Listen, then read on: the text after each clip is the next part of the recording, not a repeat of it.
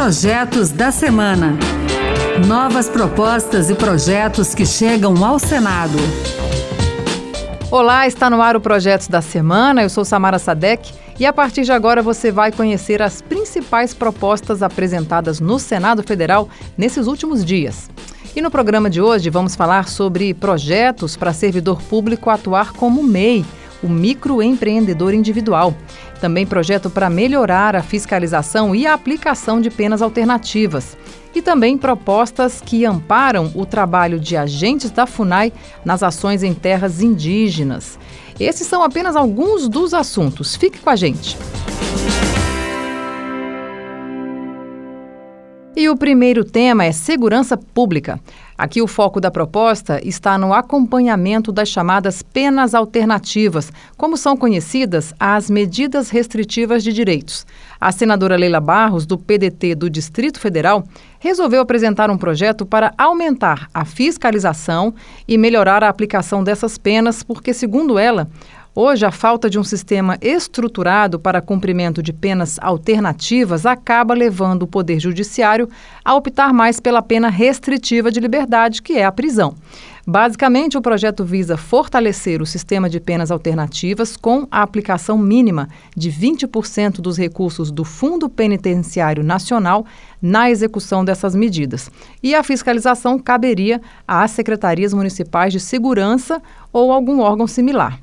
A autora do projeto entende que é preciso mudar o foco da segurança pública, porque, para a senadora Leila Barros, que é autora, isso resolveria, em parte, a degradação das prisões, superlotadas e caras.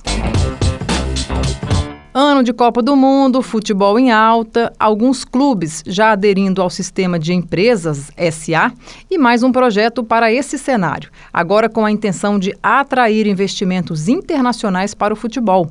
A ideia é do senador Isalci Lucas, do PSDB do Distrito Federal, que elaborou uma proposta com normas para trazer esses recursos ao país. A sigla é LACIF, Lei de Atração e Captação de Investimentos Internacionais para o Futebol. O autor explica que a proposta surgiu para demonstrar segurança jurídica futebolística aos investidores nacionais e internacionais, bem como ampliar também a captação de fundos de investimentos. Também trata de dar mais segurança ao torcedor e ao ambiente do estádio. Ele torna, por exemplo, obrigatório a identificação biométrica facial de quem assiste aos jogos, é para evitar aquelas confusões nos estádios e queimar o filme, né, do futebol diante dos investidores. Bom, falando em investimento, renda, Outro projeto traz questões relativas ao servidor público. A intenção é proporcionar a essa categoria alternativas para a geração de renda além do cargo que exerce. A lei hoje já lista várias restrições ao servidor público na participação de atividades remuneradas. É proibido exercer, por exemplo, comércio em algumas situações. Por outro lado, há normas que explicitam os casos em que o servidor pode acumular cargos ou funções públicas. Pois bem, o senador Nelsinho Trade, do PSD de Mato Grosso do Sul, quer ampliar um pouco mais a possibilidade de o servidor gerar renda extra. O projeto dele autoriza o servidor público a atuar como microempreendedor individual.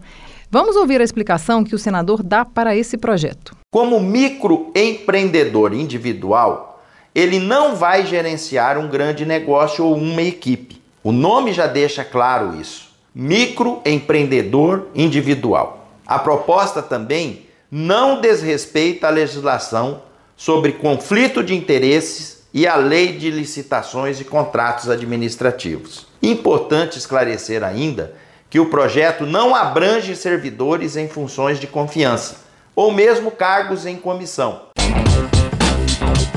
O aumento da criminalidade na região norte foi o foco de uma comissão temporária que atuou no Senado recentemente. E uma das funções desses colegiados, quando são criados, é justamente propor soluções para o problema que foi estudado. Então, sendo assim, dois projetos foram apresentados nesta semana. Então, um deles transforma as infrações cometidas em terras indígenas como agravantes da pena a ser imputada. Outro projeto altera o Estatuto do Desarmamento para conceder o porte de arma de fogo aos integrantes da Fundação Nacional do Índio, a FUNAI, em atividades de fiscalização. Vale lembrar que essa comissão temporária que apresentou esses dois projetos, ela foi instituída pela ocasião do assassinato do indigenista Bruno Pereira e do jornalista Dom Phillips em junho deste ano. Os dois trabalhavam na região justamente alertando contra o garimpo e a pesca ilegais. E outro destaque desta semana é o projeto que cria a Política Nacional de Educação para o Emprego. A ideia é do senador Chico Rodrigues, do União de Roraima, e foca na preparação estratégica de jovens para as vagas mais solicitadas pelo mercado de trabalho. O senador diz que se inspirou nas frequentes notícias sobre o apagão de mão de obra. O projeto delega então ao poder público a missão de mapear onde sobram vagas no mercado de trabalho e, com base nisso, elaborar um plano quinquenal para ofertar esses cursos. Agora eu destaco um projeto sobre saúde, na verdade, educação e saúde. A proposta do senador Guaraci Silveira, do Avante do Tocantins, é integrar a escola no combate ao uso de álcool, fumo e outras drogas. A ideia é tornar obrigatória a inserção de advertência aos malefícios dessas substâncias em livros didáticos, paradidáticos, distribuídos nas escolas públicas. O senador justifica o projeto com alguns dados que sustentam a necessidade de intervir no ambiente escolar. Os dados da Pesquisa Nacional de Saúde Escolar 2019, divulgada pelo IBGE no ano passado, revelam que cerca de 63% dos estudantes de escolas públicas e particulares entre 13 e 17 anos já experimentaram bebida alcoólica e mais de um terço deles, é quase 35%, já provou pelo menos uma dose antes de completar 14 anos. E as meninas são mais expostas, segundo a pesquisa. A iniciação precoce delas é maior que a dos meninos. Então, 36,8% delas já passaram por essa experiência contra 32,3% dos meninos. E outro projeto nesta linha de aproveitar o ambiente da escola para a prevenção torna obrigatório ensinar primeiros socorros para os alunos do ensino médio e também dos últimos anos do ensino fundamental. Essa regra vai se somar à lei que já determina que os professores e funcionários das escolas públicas e privadas passem por esse treinamento. O senador Luiz Pastore, do MDB do Espírito Santo, explica que ele mesmo foi relator do projeto que originou essa lei. E agora ele está propondo uma modificação na lei para ampliar aos alunos essas noções básicas de atendimento emergencial. O senador explica que a preocupação dele é salvar alguém, por exemplo, de um engasgo, um acidente, até mesmo de um mal súbito. Vale destacar também as sugestões que vieram do programa Jovem Senador.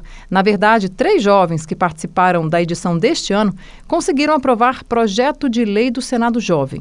E agora as propostas seguem oficialmente no Senado como sugestão legislativa. Então vamos às ideias e seus autores, que aliás são muitos autores para cada projeto, mas eh, vamos seguir então a regra que vale para os projetos de senadores. Vamos citar apenas o primeiro signatário, que é esse primeiro autor. Então, Ana Luísa Valadares sugere o Dia Nacional da Coragem Civil. Seria uma forma de enaltecer o comportamento de uma pessoa que se coloca em defesa do outro, em alguma situação como racismo, bullying, gordofobia, pessoas que às vezes encaram risco de represálias em prol de proteger alguém de uma situação injusta ou até uma situação criminosa. Já a Ana Letícia Guedes propõe instituir a Semana Nacional de Incentivo à Educação Política no ambiente do ensino fundamental 2, que são os últimos três anos ali dessa etapa, e o ensino médio. E a Ana Beatriz Amorim quer maior punição para os crimes praticados à fauna e flora ameaçados de extinção. Então, são essas três sugestões que chegaram, agora elas vão ser analisadas e, se forem aprovadas, podem virar um projeto de lei e aí sim começar a tramitar normalmente e, quem sabe, até virar uma lei. É isso aí, o Projetos da Semana fica por aqui. Você pode participar das leis do país Acesse lá o E-Cidadania no site do Senado, leia as propostas que estão lá e vote. E que tal também apresentar uma ideia que pode até virar um projeto de lei, assim como a sugestão das meninas aí do jovem senador. Acompanhe o programa Projetos da Semana na Rádio Senado toda sexta-feira, às duas da tarde. E sábado tem reprise, oito da manhã. A gente também está na internet, é só você entrar no site da Rádio Senado e baixar o áudio para escutar quando você quiser. Se preferir, o podcast também está nas principais plataformas. Eu sou Samara Sadek, muito obrigada pela sua companhia e até o próximo Projetos da Semana. Projetos da Semana. Novas propostas e projetos que chegam ao Senado.